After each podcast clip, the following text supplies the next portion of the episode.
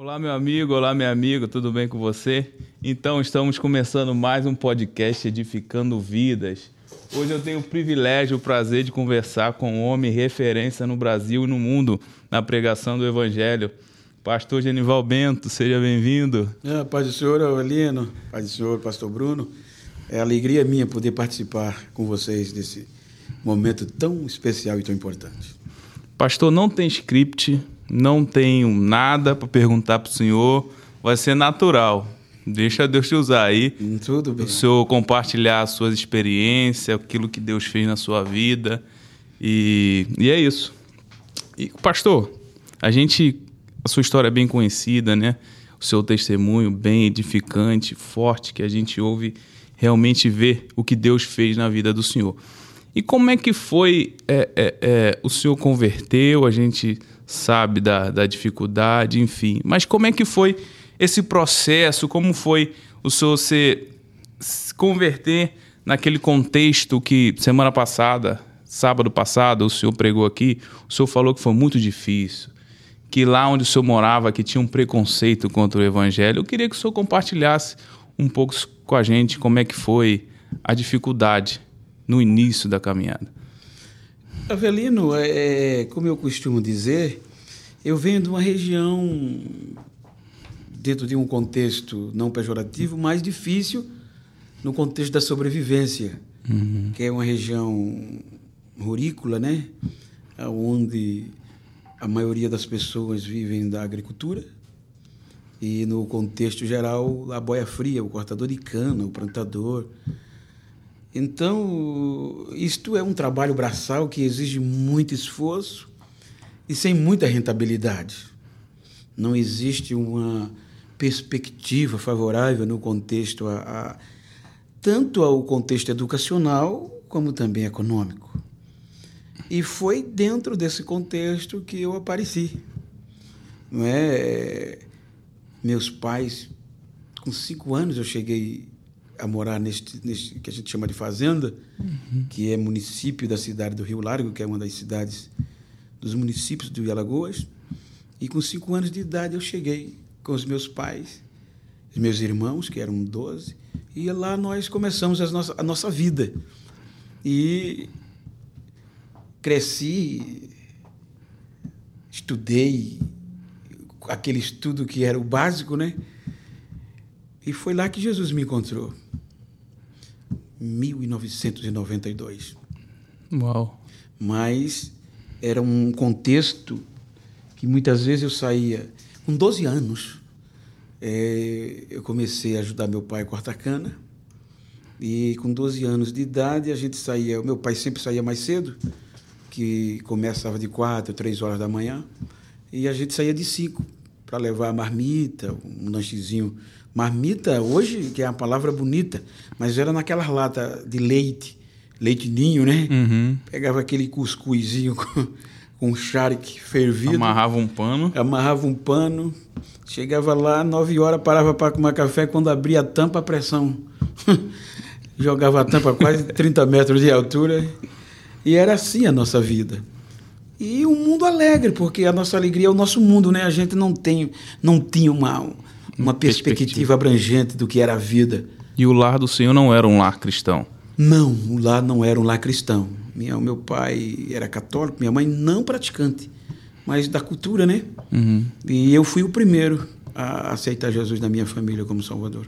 Amém, pastor. E quando o Senhor recebe a Cristo, né? E como foi? Porque, como o senhor falou, é, é um interior.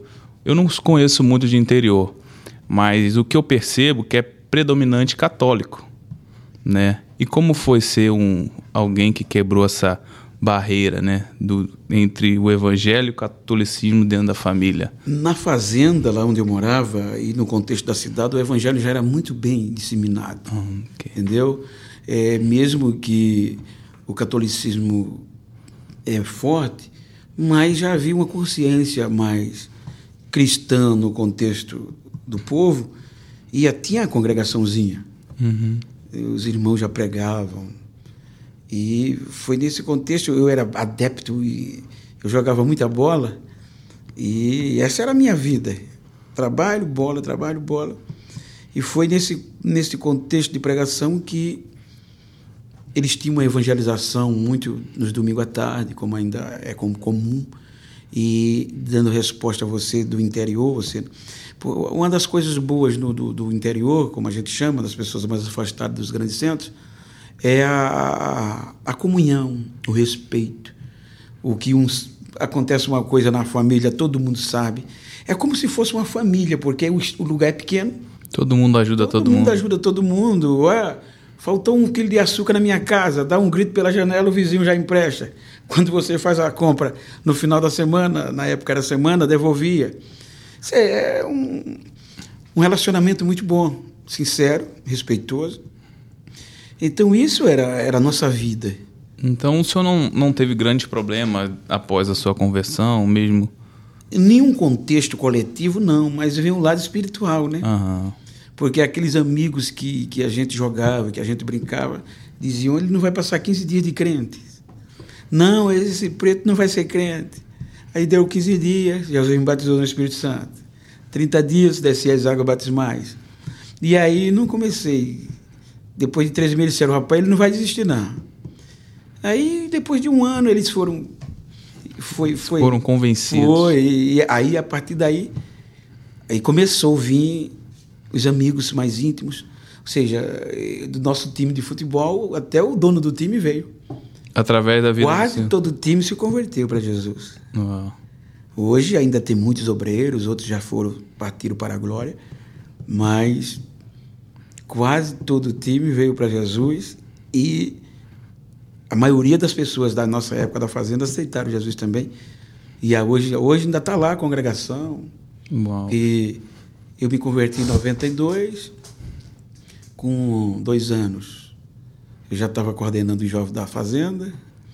Interessante é que o pessoal já via que em mim existia algo de pregação. Eu acho que a primeira oportunidade que eu tive para pregar o evangelho mas quando o senhor fala fazenda, é uma igreja na fazenda? É. Ah, entendi. Porque tem a cidade, uhum. funciona a cidade. O pastor Bruno já pregou lá. A nossa cidade tem um templo sede. Uhum. E aí se distribui as congregações. E nesses lugares que é rurícola, sempre existe as congregações. E lá tem uma. Ainda até hoje eu tive o prazer de construir essa, que hoje está de pé. Deus e o meu pastor me deu o prazer de construir junto com os irmãos. Aí o senhor começou lá o Ministério da Pregação. É, e no canavial. Pregando para poucas pessoas. Poucas, porque a, a gente pegava, trabalhava à noite, a gente chama de concentrações, juntava jovens, senhoras, senhores, obreiros, em torno de uns 15, 20 crentes, a gente pegava a lamparina e ia para outros lugares, para outros hum, povoado, fazendinhas povoado. do mesmo contexto Uhum. E ia pregar o evangelho. Primeira oportunidade, eu tinha 15, acho. Não ia fazer 30 dias de crente. 30 dias já botaram é. o senhor para pregar. Aí foi quando alguns obreiros disseram: rapaz, esse preto vai ser um. Preto com bom sentido. Uhum, sim, sim. Ele vai ser um pregador. Porque. Aí. É um dom que eles Deus já perceberam. Dá. Uau, pastor. Que, que legal. E a gente. É, é ver o senhor hoje, né, sendo requisitado, aí a agenda não para, muitas igrejas, e não ver o processo que o senhor passou. Eu queria que o senhor contasse o processo, porque a gente vê o senhor hoje aqui, mas a gente não não é. sabe o que aconteceu até chegar lá. E se o, senhor pudesse compartilhar o que, que aconteceu até a promessa, quando Deus fez a promessa, até a promessa se cumprir. O que, que passou nesse meio aí? Olha, é aqui, é aí onde está o fundamento, o segredo. Exatamente. Né? Hoje a gente tem como, depois de Cristo, eu acho que o, o, o ser humano mais falado do Novo Testamento é Paulo. Uhum. Mas a gente geralmente esquece o período do anonimato. Exatamente. Onde foi a base da sua história.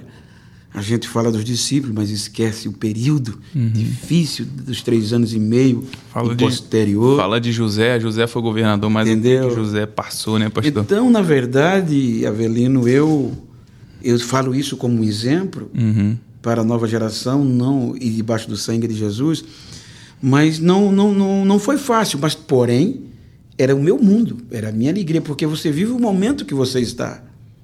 Eu jamais esperaria estar aqui falando com você Estados Unidos da América, eu aqui fazendo um podcast com você, não passaria na mente. Porque era o meu mundo, era o meu mundo. Trabalhei com 17 anos, eu fui ser tratorista, que já era uma profissão de respeito para minha época. Trabalhei seis anos em trator. Isso já em 92, é, eu já estava crente. Depois passei seis anos motorista. Motorista de é, caminhão? Motorista de caminhão, canavieiro. Trabalhei seis anos para sustentar a minha família, porque eu me casei, já era casado. Com família com quantos?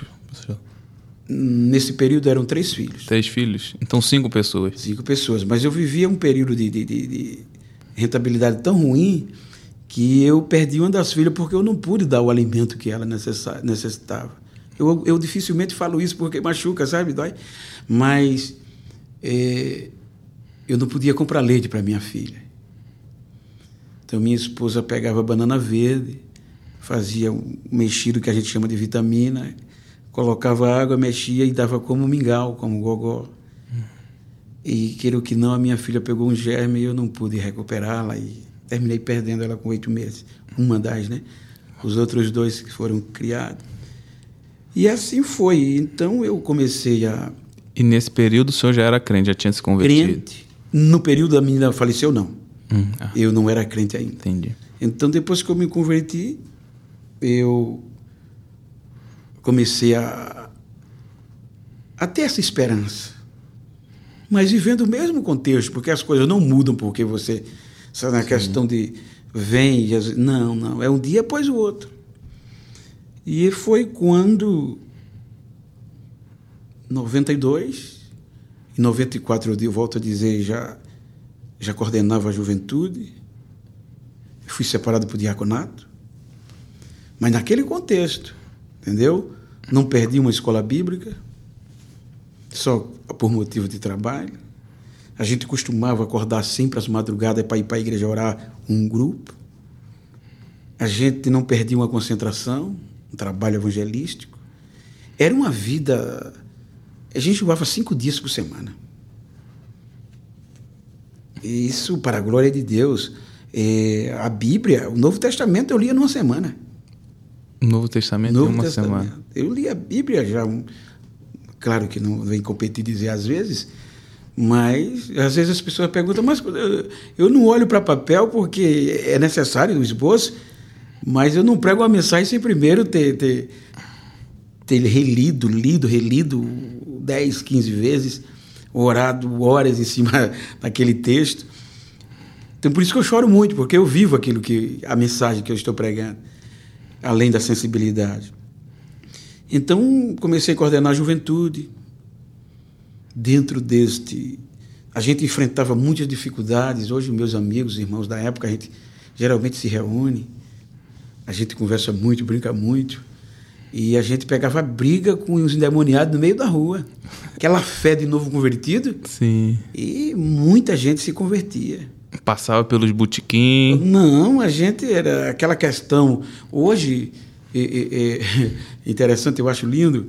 Muitas pessoas do mundo todo me ligam, outras encontram nos aeroportos e questiona acerca, pastor, que mensagem o senhor pregou? Qual? O seu testemunho. Pô, não, não, lembra do texto, mas lembra do testemunho. Aí eu acho interessante, mas era comum para a nossa época. Ver Jesus ressuscitar, ver Jesus curar, era comum. Entendeu? A gente vivia um período de comunhão muito profunda. Evangelização todo dia. Até o, todo dia, oração. Eu... E não era. Concentra, a gente se reuniu os jovens para uma concentração de sábado, que era de 8 às 12, eram quatro horas de oração. Aí a gente ouvia Jesus, via Jesus batizar, os jovens era comum. Comum. Terminava culto, tinha vezes que passava uma hora sem a gente querer poder sair da igreja, ver Jesus batizando no Espírito Santo, jovens pulando, gritando e variedade de língua interpretando. Era comum, era o dia a dia da igreja. E, e hoje em dia, Mudou um pouco, pastor? Olhe, até por conta do contexto geral. geral porque sim. naquela época dificilmente se trabalhava como se trabalha hoje. A sobrevivência era mais difícil, era, mas exigia menos. Hoje a maioria do, do povo sai de casa de manhã, trabalha o dia todo, chega na igreja já estressado e já com a mente voltada para logo cedo sair de novo. É então, a própria sobrevivência tem, tem arrancado esse tempo de comunhão do ser humano com Deus. Na minha, nessa época que eu estou falando, sábado de, de meio-dia parava tudo, só voltava a se trabalhar no domingo. E dificilmente se trabalhava à noite. Quando se trabalhava, era um, um pessoal, uma turma, revezando-se. Hoje, as meninas casavam, cuidava da casa tinha tempo para oração. Hoje é uma necessidade. Dificilmente uma moça casa para não ter a necessidade de trabalhar. É verdade. Né? Na minha cultura, minha mulher não trabalhava. Assim, hoje não entra nem na minha cabeça hoje a minha mulher trabalhar, porque era, era a cultura do meu tempo. Entendi. E... Então minha mulher entrava de manhã no ciclo de oração, só saía à tarde. Quer dizer, isso tudo agrega a intimidade, o relacionamento. Porque é o tempo, é a conversa, é o relacionamento. O que fortalece o relacionamento é o contato. Sim. Então era esse contato que a gente tinha mais com Deus. Aí o senhor começou nessa igreja da fazenda, já liderando os jovens. E aí qual foi o próximo passo? 2004, já... 30 jovens. 30. Eram tão pentecostais, eram tão que o pessoal dizia, Bento, Geno, que eles me conhecem como Geno, Geno, compra luva. Mas para dar o teu jorro, porque era, era tanto barulho pentecostal que eles ficavam. E dificilmente terminavam o culto para não ter. Era, era, era lindo. Aí, isso eu estava no anonimato, uhum. no contexto campo, uhum. minha cidade. Eram os crentes do interior. Qual o nome da cidade do senhor? Rio Largo. Rio Largo. É lá onde tudo começou. É, é, é 15 quilômetros, 30 quilômetros para o centro de Maceió, no máximo. Está naquele contexto ali do o aeroporto, hoje internacional, é nessa, neste município. E, e o tempo foi passando. De 2006, os dirigentes, porque a, esta fazenda ficava a 15 quilômetros, como fica ainda aproximadamente do, da capital, da cidade, onde está o templo central da cidade. E tinham dirigentes escalados. O dirigente ia domingo, quarta e sexta. O restante do dia era a gente, auxiliares, que conduzia. Uhum. Entendeu? Então, 2006, 96. Porque o senhor pastoreou por 14 anos. 96, eu cheguei uhum. lá. Tá. 98, estudo mato, quatro anos de crente. Uhum. Aí eu vou ser diácono. Sim. Entendeu? Fui separado por diaconato. Até o pastor Márcio Peixoto me indicou meu nome, é um amigo até hoje, um grande amigo. E pastor Sérgio Bastia, que era um missionário muito conceituado, me separou para o diácono, diaconato, e fui caminhando. Aí quando foi 2000, aproximadamente 2000, chegou um novo pastor, o pastor Arnaldo Tavares, que está é, até hoje. E aí ele me descobriu no interior, num contexto mais. Por quê? Porque ele fez uma escala de pregadores no tempo central, dia de quinta-feira, e eram os dirigentes que iam escalados. Aí num dia o meu dirigente não podia ir e mandou eu ir no lugar dele. E eu preguei de frente do meu pastor. No, na igreja mãe? Na igreja mãe. O que é que Deus faz, né? Isso estava o quê? Dois, próximo de 2000. Aí ele me viu. Aí quando ele me viu, alguma coisa Deus falou com ele. Aí em 2000 ele me separou para o presbitério. Aí eu comecei a pastorear a congregação no ano de 2000. Aí foi quando quando eu fui separado, março do ano 2000, era o congresso de jovem. Aí quando eu fui consagrado à tarde, quem estava pregando à noite era o pastor Marco Feliciano, ainda no tempo da fita cassete. Aquele avivamento tremendo. Quando eu subi no altar, que eles me chamaram, eu agora era presbítero, cheguei embaixo, o pastor disse: Bento, traga o Bento para cima. Ele me chama Bento. Quando eu cheguei, que pus o pé no altar, o pastor Marco Feliciano começou a profetizar. O que Deus ia fazer, e pá, aí o ginásio. Até hoje dá, dá lembrança. Pronto, para mim era normal. Aí comecei a pastorear uma congregação pequena, e pá, pá, depois fui passando. Aí o meu pastor agora recebia convite, como ele era vice-presidente da convenção, no estado, quando não podia ir, me enviava. Enviava e eu ia, quando chegava lá em algumas agendas, ele conhece, meu pastor é branco, meu pastor é polido, a mensagem dele é um livro. Meu pastor é tremendo. E eu, quando eu chegava, porque tinha aquela questão né, do servo, hoje, quando me chama, eu saio de casa às seis horas, para chegar lá no, Mas na época eu saía três horas, duas horas da tarde. Para não chegar, para chegar duas horas antes do culto. Uhum. Para não correr o risco de, de, chegar atrasado. E por algumas vezes eu chegava na, na cidade, quando eu me apresentava que o pastor não podia ir, eu era desprezado. O pastor dizia, mas como é que o pastor fez um negócio desse? Mandou você um congresso tão grande. Eu digo, é, Aí me jogavam na calçada, nem para casa, dentro de casa, aí mandava. Ficava lá até esperando a igreja. É, como eu já dirigia a igreja, ia eu, meu filho, eu levava um obreiro. Semana, uns 15 dias atrás, a gente estava até falando nisso com um deles.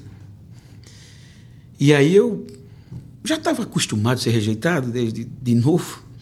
Eu, a minha vida teve um período de muita rejeição por conta da cor e outras coisas mais.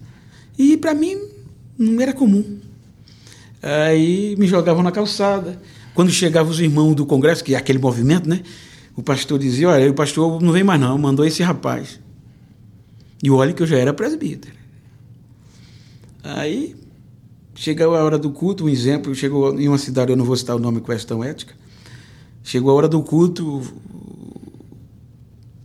nem café tomei, nem oferecer. Eu, meu filho e o diácono fomos para o ginásio. No ginásio, na hora de apresentar, o pastor disse o seguinte: Irmãos, o pastor não veio. Fez aquela lamentação. Uhum.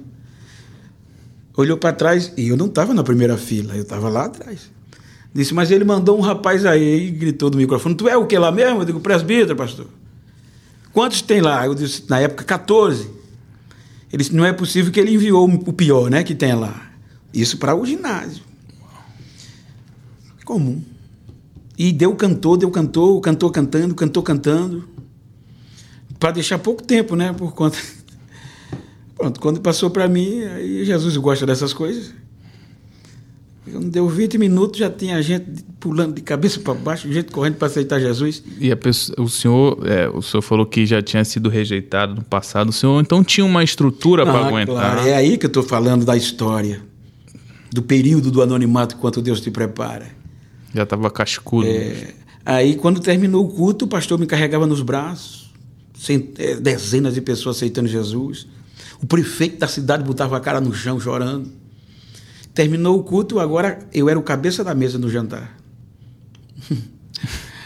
é, eu, tô, eu vivi muitos períodos que, de experiências nesses eu... 30 anos de crente.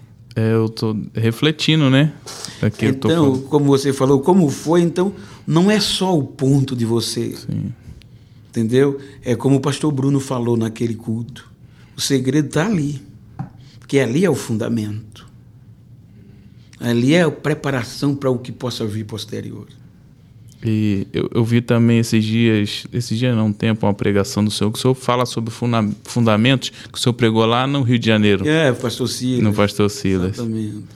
Então, Avelino, 2006, aí eu já estava pastoreando, e, e daí sim, aí cidade, estado, mas aí depois desse congresso o senhor já começou a ser reconhecido? Não, não que era um não. congresso do interior, era outra cidade do interior. Ah, entendi. Entendeu? E aí eu já recebi convite do meu, meu próprio estado, de pastores que me convidavam, os coordenadores me convidavam. 2004, 2006. E quando eu chegava lá, tinha alguém mais. Não me colocavam no púlpito eu como pregador oficial, presbítero. Pregador oficial não? Não, não, mas era. Olhava, via o pretinho lá, deixava eu lá no meio do povo. O coordenador dizia, pastor, o pastor vai lhe chamar. Dava outra pessoa para pregar, o coordenador chorava. Ia lá, dizia, pastor, o pregador é o presbiteriano Ival. Entendeu? Mas Difícil, hein, pastor? Eu ficava lá no meio do povo aí. E eu, eu ia com meu carro, carrinho sofrido. E a frustração, pastor? Não Colocava- passava frustração no coração do senhor? Não. Porque hoje em dia a gente vive num contexto que todas as pessoas se magoam e frustram. É, Não, porque, eu, como ele disse, eu já vinha de uma vida que as pessoas já diziam, esse nego não vale o que come. O senhor foi para pregar e dá para outro, rejeita o senhor? Não, para mim, E até senhor? hoje, é normal. Nada que vem do ser humano. Então, veja como é o trabalhar de Deus. 2006 por aí. Aí, a partir daí, eu fui começando a ser mais conhecido, porque o meu pastor, até hoje ele diz, eu recebi um convite, o povo me convidava. Aí, nessa época, quando eu pregava, que o povo me conhecia, aí já não chamava mais o pastor, já pedia eu para eu ir. Entendeu? Até hoje tem lugares, eu não costumo dizer isso, que nunca encaixou para eu voltar. Sempre tem alguma coisa que eu não volto. As pessoas, eles até chamam, querem que o senhor mas vá, não mas não estou agendado, alguma coisa dá. Não sei, se é, Deus faz o que quer, Ele sopra. Sim. Então eu já, eu já passei por muito perrengue nesse contexto ministerial assim de. eh, então, em 2006, eu comecei a. Aí já comecei para as cidades maiores. O pastor me enviava, entendeu? Eu já fui para representar meu pastor, que é, Obreiros me pedia desculpa com a cara no chão. Quando eu chegava na, na- Eu tenho amigos, consideravelmente amigos, que se tornou meu amigo por conta disso. Porque ele não me conhecia quando eu chegava representando o meu pastor, Desprezava? mas desprezava e machucava, humilhava. Aí, quando eu pregava, que via o que Jesus fazia, não o homem, mas Jesus, aí botava a cara no chão, chorando, me pedia perdão. Bento, ô, moço, me perdoa. Eu te julguei por isso, por isso, por isso. E hoje em dia, como é que o senhor, o senhor ainda encontra com essas pessoas? Não, porque com essas pessoas são meus Sim, amigos. São seus amigos. São né? meus amigos.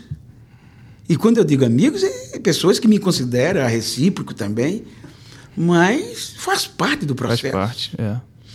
Aí quando foi 2009, contando assim para a experiência da nova geração, veja, eu me converti em 92. Né? Quando a promessa veio daquele testemunho, era 94. 94. Agora, em 2009, foi quando eu recebi o convite. Convite não, a convocação, que o pastor presidente não convida, ele convoca. para pa- pregar na convenção geral. Que é do estado de Alagoas. E agora imagine, o meu pastor nunca tinha pregado nessa convenção. Quase, eu acho que nenhum alagoano assim, pastor, presbítero, evangelista, é o maior trabalho do Estado. Ele- eles costumam convidar de fora. É claro, você vê agora esse ano, 2022, você pode olhar o cartaz, é 99% presidente de estados. Aí foi quando eu fui escalado, convocado para pregar na convenção. Aí foi quando o Estado me conheceu. Entendeu? Aí foi quando Deus soprou o nome. Aí todo o Estado me queria. E ele, ele colocou o senhor por. Deus falou com ele. Deus. Não tinha explicação. O que é que acontece? Porque em uma dessas idas para o interior, eu devo muito ao J. Cavalcante, que era filho do pastor presidente em exercício na época, pastor Zeneco, saudosa memória. Ele me viu pregar em uma cidade chamada Jiquiá da Praia. Devo muito a ele. Jiquiá da Praia é bem interior. É, é litoral, litoral, Litoral. sul da nossa capital. Ele me viu pregar, ele não me conhecia. Quando ele me viu, Deus me colocou no coração dele. Então, por ele, eu cheguei ao pastor presidente. Porque aí eu comecei, ele começou a me, me, me lançar nos trabalhos que ele fazia de cruzadas. Aí por ele eu fui pregar na convenção. Entendeu? Eu, eu, eu- isso aí eu vou para a eternidade grato a ele. Porque eu devo isso a ele. Aí o pastor me conheceu. O pastor presidente, na verdade, não me tinha visto pregar. Nunca. Ouvido pregar. E sim o filho. Aí eu preguei na convenção. Aí é aquele dia que Deus diz, 2009 até hoje o povo fala. Deus diz, ó, eu vou te Vou apresentar. te- Te honrar hoje é, hoje. Hoje eu vou. Aí você vê que valeu a pena você não desistir no desprezo. Valeu a pena você baixar a cabeça muitas vezes para depois levantar. É aqui que eu digo a história. A história é melhor ter história. A história é o fundamento de tudo. É. Aí eu preguei. Aí todo mundo me queria agora. Daí o pastor presidente pôs a mão sobre meus ombros, a convenção, não é? os meus professores, que a maioria é pastor de igreja, os meus diretores da faculdade, eu, eu aí já já estava já estava fazendo já estava fazendo a faculdade de, de, de, de teologia, teologia, entendeu? Posteriormente eu fiz a, a, a, a convalidação, mas eu tenho esse orgulho de que os meus professores são da minha terra e me formaram muito bem pela para, para a glória de Deus, porque hum, tudo como você perguntou, qual é o motivo está na formação. Eu fui formado por homens, por mulheres, por pessoas que me ensinaram a, a viver e a ser crentes. Então, a promessa crente. Deus fez para o em 94. 94. Só vamos se cumprir 15 anos depois. 15 anos depois. Aí eu comecei a pregar 2010 a 2011. Aí uma, um, eu fui pregar em um congresso numa cidade chamada Palmário, Pernambuco. Aí lá tinha um missionário da Suíça e me viu pregar no culto. Aí quando deu 2011, o filho do pastor, eu devo a ele de novo, Jota, ele disse: Bento, tu, Genival, ele chama de Genival. Genival, tu tem passaporte? Eu nem sabia o que era. o que é, que é isso? É, é, não, é, é um tira? documento para você sair fora do país. Aí eu disse: Tenho não. Aí ele disse: Tira tira o teu passaporte que tu vai para fora do país. Eu sou muito grato a ele. Aí ele diz, eu disse, tá bom. Aí eu procurei me interagir, tirei o passaporte. Um, dois meses depois, o telefone toca. Alô? Pastor Genival? Pois não? Aqui é da Suíça. Ué, eu desliguei. Eu achei que era... Trote. Trote, os irmãos brincando. Três vezes. Na quarta, não, aqui é a irmã Simone irmã do, da irmã Maria, esposa do pastor Robson, que eles, até hoje, a igreja lá em Oberglatt, na Suíça, ele quer trazer o senhor aqui, nós somos de Pernambuco, estava no congresso tal. Aí eu fui. Então, e primeiro o país que o senhor foi, depois do Brasil, foi Suíça. Foi a Suíça. Aí ela disse que tinha feito uma prova, irmã Maria. Ela, eles hoje estão lá ainda, tem igreja em Portugal, hoje são missionários é, pela nossa igreja. Uhum. Mas ela disse que a prova que fez, ó, ó, Deus, eu vou ligar. Se ele tiver, se ele tiver passaporte, é ele que vem, porque é, é a direção do Senhor. Mas foi na conta. Tinha tirar, acabado, de tirar. de tirar o passaporte, aí ela começou a falar em línguas estranhas. E eu fui. Não entendendo primeira nada. Primeira viagem internacional, bestalhado ainda. é. Quando entrou no avião. Quando entrei no avião, aí, quando cheguei na Suíça, enchi, meu Deus, ainda dá vontade de chorar. Qual foi a primeira igreja que o senhor veio na América? Aí, não, não, aí não, preguei. Aí todo ano eu comecei a ir. Aí 2000 e... Não, desculpa. 2012. Cortar, cortar o senhor, só para o pessoal entender, porque nós estamos na igreja que o pastor Genival veio na América, América, primeiro, né? Exatamente. Estamos dentro da igreja aqui, por isso da brincadeira. Aí, em 2012, 2010 ainda, só para dar sentido a essa uhum. pergunta, o genro do pastor, que é um amigão meu, o pastor Joab, ele era o braço direito do pastor, então ele começou, ele começou a me, me, me projetar, agora não mais no Estado. Entendeu? Uhum. Agora fora do Estado. Fora do Estado. Agora em lugares grandes, em meio de presidentes, para pregar. Aí entre estes, eu fui conhecido, fiquei conhecido em Americana. Hum. Aí fui pregar em Americana, em um congresso. Quando estou pregando em Americana, a irmã Chile, mãe do pastor Bruno, e o pastor Nivaldo, né? Estava no culto. O pastor Nivaldo estava lá? Estava. E o pastor Bruno estava? Não, o Bruno estava não. Aí, quando eu terminei de pregar, terminou, ela veio conversar. e disse: O senhor conhece meu filho Bruno? Você vê como Deus trabalha. É verdade. Eu disse: Não, o senhor precisa conhecer, ligue para ele que ele quer levar o senhor, ele tem desejo. Mas eu nunca, graças a Deus, eu, eu não digo isso para exaltação, mas como testemunho, eu nunca precisei pedir ligar para ninguém. Se precisar, eu de uma agenda eu ligo. Não estou dizendo que, mas até hoje eu nunca liguei para alguém para pedir uma, seja no Brasil, seja fora. Você, eu estou esses dias aqui, o telefone Sim, não para sim. de pessoas daqui para eu pregar. Mas eu não liguei. Aí o, o pastor Bruno entrou em contato comigo. Então seria a primeira vez que eu iria pisar no solo americano. Aí o que é que acontece? Antes dele me ligar, o J Cavalcante, que era, ele me liga de novo. Você conseguiu tirar o passaporte? Eu digo, já estou com ele. Ele disse, tira o visto americano. Ah, Porque eu tenho um pastor lá em, na Flórida que quer levar você lá. Então foi encaixando, né? Aí eu já tinha pego a primeira mensagem dele. Aí eu peguei a segunda. Aí eu tinha uns amigos, uma amiga em Salvador. Ela tinha uma parente aqui em, em New Jersey. Aí ela entrou em contato, eles mandaram uma carta, que eu não conhecia. Uhum. Isso para tirar o visto americano. Aí tem uns amigos que morou aqui, estavam em Aracaju, foi na minha casa, preencheu tudo. O Hélito e a Alexandra. E aí eu fui para o visto. Chegou lá, mas foi, Foi batata. foi vai chegando e bruf, eu voltei. Aí não deu um ano, foi quando Pastor Bruno. o pastor Bruno me ligou, acertou tudinho. É a primeira vez que eu desci foi em Nova York. Foi? E engraçado que no voo veio eu, ou foi num voo diferente, poucos minutos depois, né? Veio a Manchile, o pastor Nivaldo, e eu vim logo. Logo junto. É, ele já pegou a gente tudo em Nova York. Aí, quando eu vim em Nova York, mano, só via nos filmes aquelas pontes. o nego- o neguinho chega a brilhar. Aí, cúmplice. Então, eu quero até deixar registrado o meu agradecimento ao Jota, ao Joab.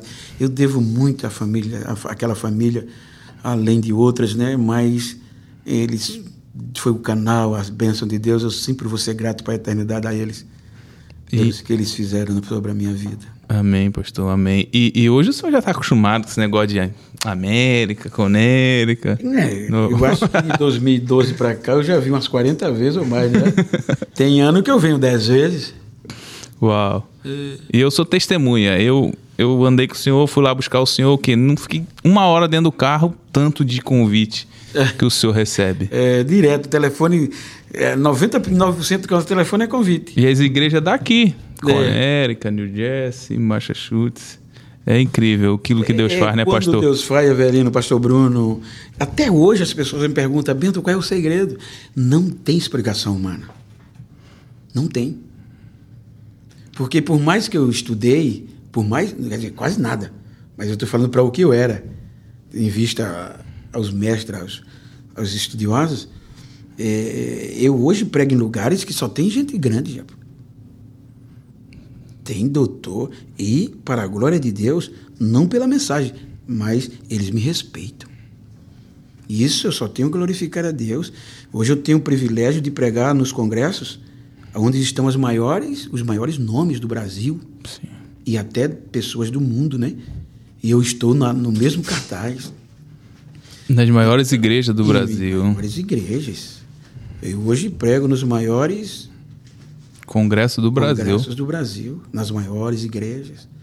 Quer dizer, isso é para a glória de Deus, não é merecimento. É, o- é a graça de Deus que faz isso. Então, eu estou dizendo isso para a nova geração, para não desistir dos sonhos, para não desestimular pelas adversidades. Se a promessa é de Deus, hum, hum, você vai ralar, mas vai cumprir. E É necessário passar a adversidade. é, o senhor passou por muita diversidade, muita rejeição. E o que que fazia o senhor continuar A graça. a graça? Não tem explicação. Você, você, em você, você não encontra forças para suportar. Sim. É a graça de Deus. É Ele. Não tem, não tem. Não é porque eu oro, eu pago o preço. Não, não existe. Não existe. Porque é, existe pessoas que por muito menos desistem, né, pastor? É, é, é- é a questão da, da- da- do foco, Foco, é verdade. não é? É a questão do foco. Porque é, é, você diz, não, eu orava oito horas por dia, eu jejuava cinco dias por semana. Isso isso, tem tanta gente que faz muito mais. Porque para você orar, orar uma hora, duas horas é só para você tirar bagunça da cabeça, para poder entrar na oração. Se dobrar o joelho, bebê, passa, tem dia que passa uma, duas, três horas só para perturbação sair. Isso é verdade. Para as lágrimas começar a descer. Tem dia que você nem ora. Tem dia que você está tão para baixo que diz, Jesus, me ajuda hoje. Tantos problemas, e né? quando chega no altar, parece que é o melhor dia da tua pregação. É a graça. É a graça, rapaz. Tudo está na graça. Sem ela, é a graça de Deus que.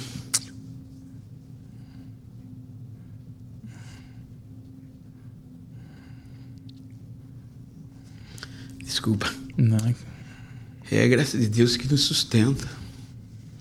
Inclusive nesses últimos dias de tantas dificuldades.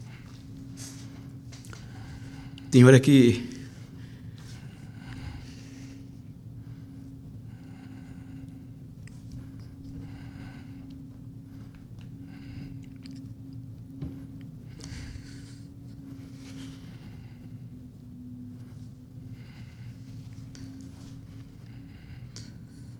Desculpa. Fica à vontade, pastor. Hora que, como ser humano, você quer jogar tudo pro alto. Tem hora que você é tentado a, a seguir outros caminhos porque você não pode perder seus princípios. Estamos vivendo num dia tão grande que os princípios estão ficando para trás. E parece que quem deixa os princípios vai, Vai subindo. vai subindo. É, e, e eu tenho a- a- acompanhado o senhor esses dias e eu sou testemunha, pastor, da, da humildade do senhor. Não, eu, eu o pessoal às vezes. Eu sou isso aqui, eu não posso ser diferente. Eu sou isso na minha casa, eu sou isso com você, sou isso onde eu estiver. Eu, eu não, não posso ser eu aqui e outro no canto diferente. Se eu errar em casa, eu erro perto de você. Se eu falar, eu. Às vezes eu estou com meu pastor, meu pastor, minha pastora, minha são benção. E às vezes eu, eu, eu perdo o controle, eu dou risada alta demais e começo a pôr a mão na boca, ele começa a rir. Porque eu tenho uma criança dentro de mim, eu, eu gosto. Como você sabe, eu ainda brinco com avião, eu brinco como papo, gogó, mingau. E, na minha mente, eu tenho uns 25 anos. Isso me faz muito feliz. né? E, E, obviamente, minha família, né? Eu tenho uma família da qual eu devo, agradeço a Deus e devo me orgulhar pela família que eu tenho. Não é perfeita, não é? Mas Deus tem me dado a graça de que eles, errando, acertando, mas me amam, cuidam de mim. E enquanto eu tiver fôlego, eu vou cuidar deles. E, e quais são os planos, pastor, pro, pro futuro? Não, meu projeto é de 60 anos diminuir, ficar entregando folheto. Este é o meu projeto. e cuidar mais da família, me dedicar mais à família. Entendeu? O meu sonho, o meu sonho era a igreja. A igreja? É. Eu, eu queimava dentro de mim pastorear. Mas será que Deus vai deixar? você? Não, eu acho que pela idade, até o contexto. O senhor tá forte, o senhor Não, aguenta mais mas- uns 10 anos. Mas não é, a, a- não é o robusteio. Sim, sim, é o entendo. sistema. Não, né? entendo. Hoje, um, com 60 anos, você teria que ter uma igreja autossustentável, uma igreja com estrutura de evangelização. Porque com 60 anos você não tem mais disposição de 35, 40 Sim. para ir ao campo, para entendeu? Então, é- Andar tem 10 uma quilômetros por tem. dia. Então eu sonhava, eu construí, eu reformei nesses 14 anos. Eu vivia a igreja, como ainda hoje, mas eu vivia pastoreando com o meu pastor. Então o senhor sente saudade de pastorear, ser local?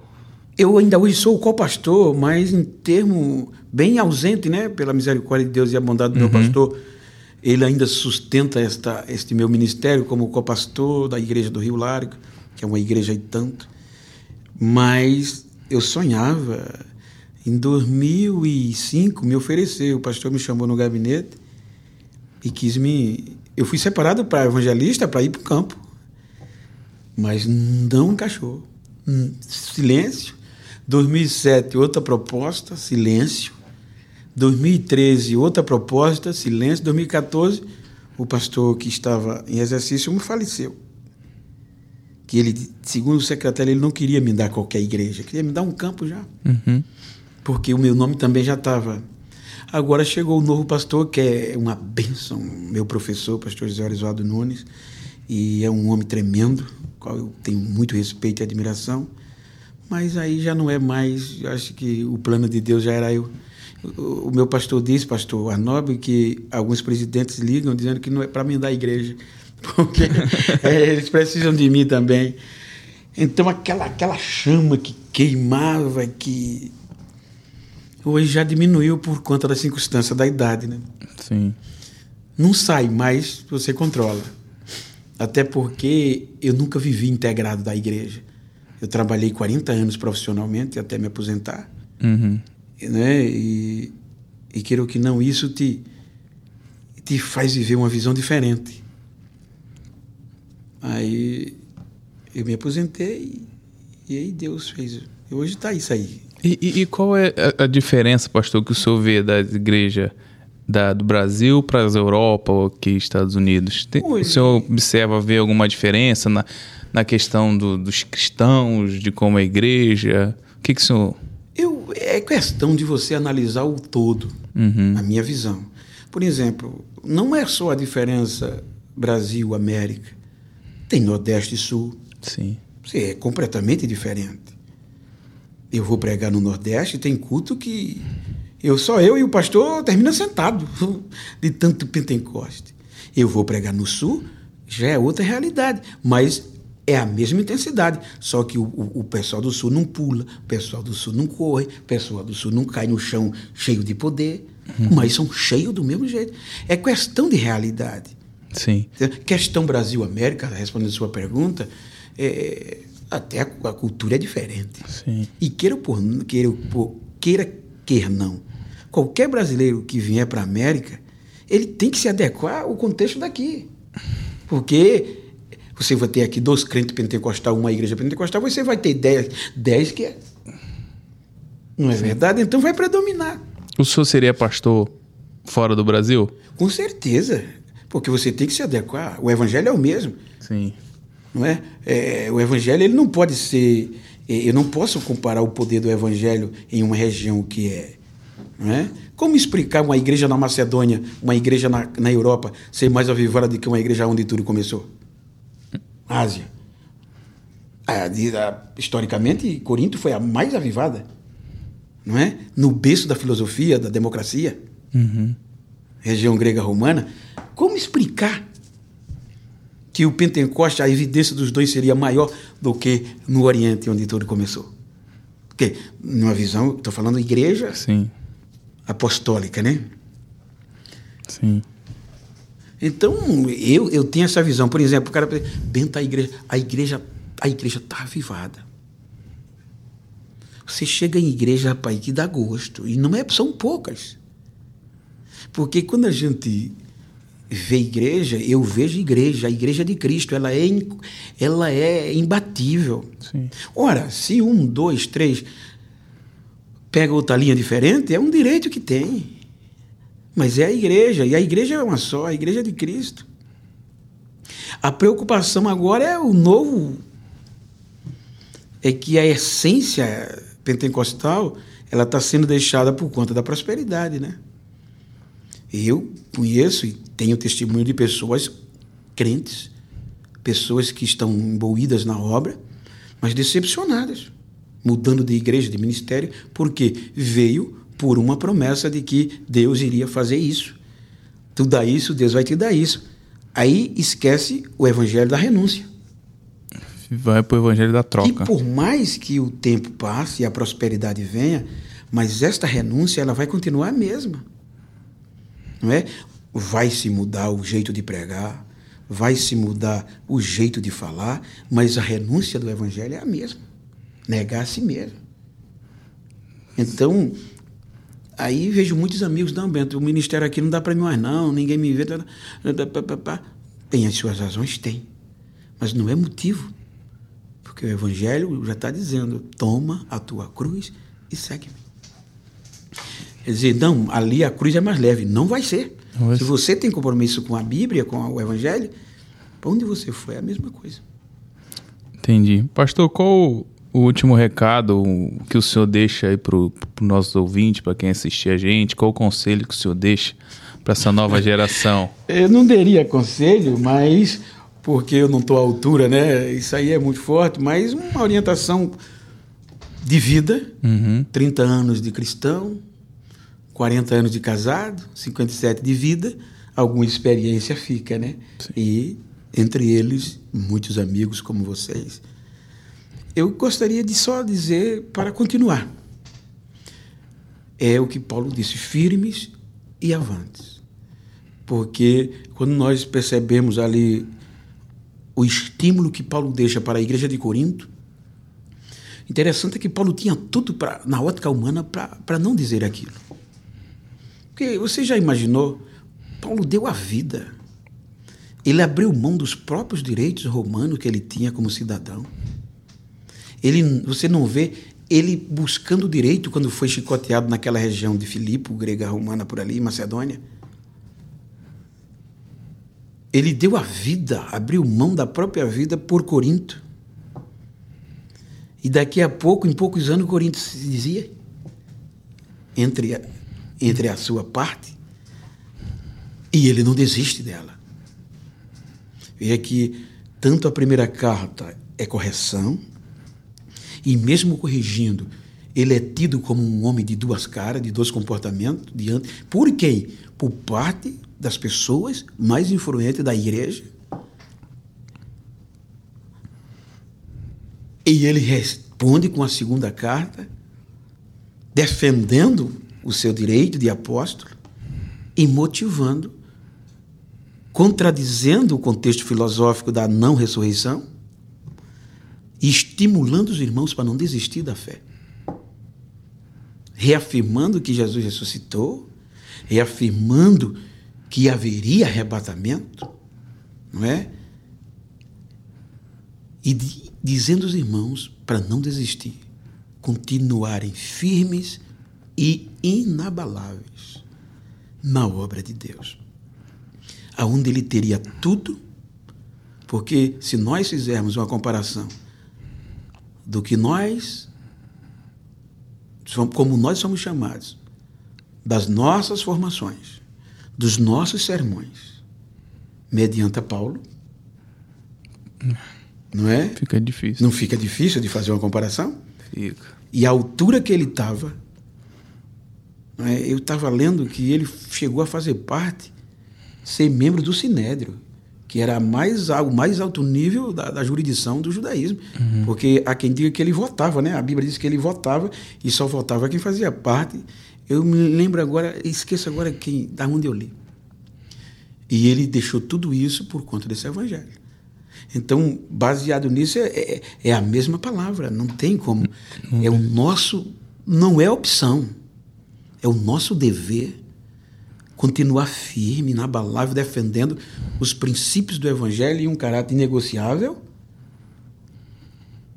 porque é aqui que está o segredo. A Bíblia nos mostra que o próprio Jesus disse que não é o pregar simplesmente, não é o falar, mas é a conduta. Amai-vos. Aí está todo o segredo. E se nós nos amarmos, quem está de fora vai ver e como diz Atos e vão se converter. Eu, eu, eu, eu, eu, eu, não sou tão cético, eu também não estou tão afastado da realidade, mas eu gostaria que nós, eu acharia, tá, eu usei até a palavra, eu gostaria, eu desejaria, tá certo, que nós, eu queria ver aquele movimento eu queria ver algum momento difícil assim para a gente gozar dos milagres de uma forma mais sobrenatural. Porque hoje a gente está confiando muito no homem Sim. e não mais na eficácia do evangelho. Se bem que a realidade é bem outra, né? Tem esse outra, esta outra, esta outra parte que no passado eles não tiveram, né? No passado, se aqueles homens tivessem é, feito parte e direitos de um contexto político envolvidos, é claro que seria bem mais desenvolvido, né? Teria crescido muito mais. E hoje a gente tem. Estou falando isso no contexto construtivo. Hoje a gente pode fazer muito mais que eles. Porque eles, eles, eles enfrentavam a jurisdição, eles enfrentavam o contexto político, eles enfrentavam o contexto religioso. Tudo contra eles e eles fizeram o que fizeram. Hoje a gente tem representante político, a gente tem representante judicial, a gente tem o poder religioso e estamos acomodados nessa questão sobrenatural. Então, esta é uma das, não digo preocupação, mas uma das urgências dos últimos dias para nós. O desafio que nos afronta é o poder sobrenatural do Evangelho. Pastor Genival, muito obrigado por ter vindo. Os, uh, eu sou o fã número um do senhor. Ah. Eu acompanhei o senhor aí, eu vi o quanto o senhor é importante, filho. é uma referência, humildade em pessoa.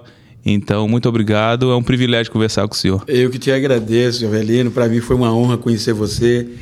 Agradecendo ao pastor Bruno, né, que é uma bênção na minha vida. E espero vê-lo rapidamente lá no Brasil, em Alagoas. E a todos os irmãos que venham assistir, a ouvir e continuem orando por mim e pela minha família. Que Deus abençoe a vocês. Obrigado por assistir. Se gostou, deixa seu like, compartilha com seu amigo para ele ser edificado e por onde passar edifique vidas.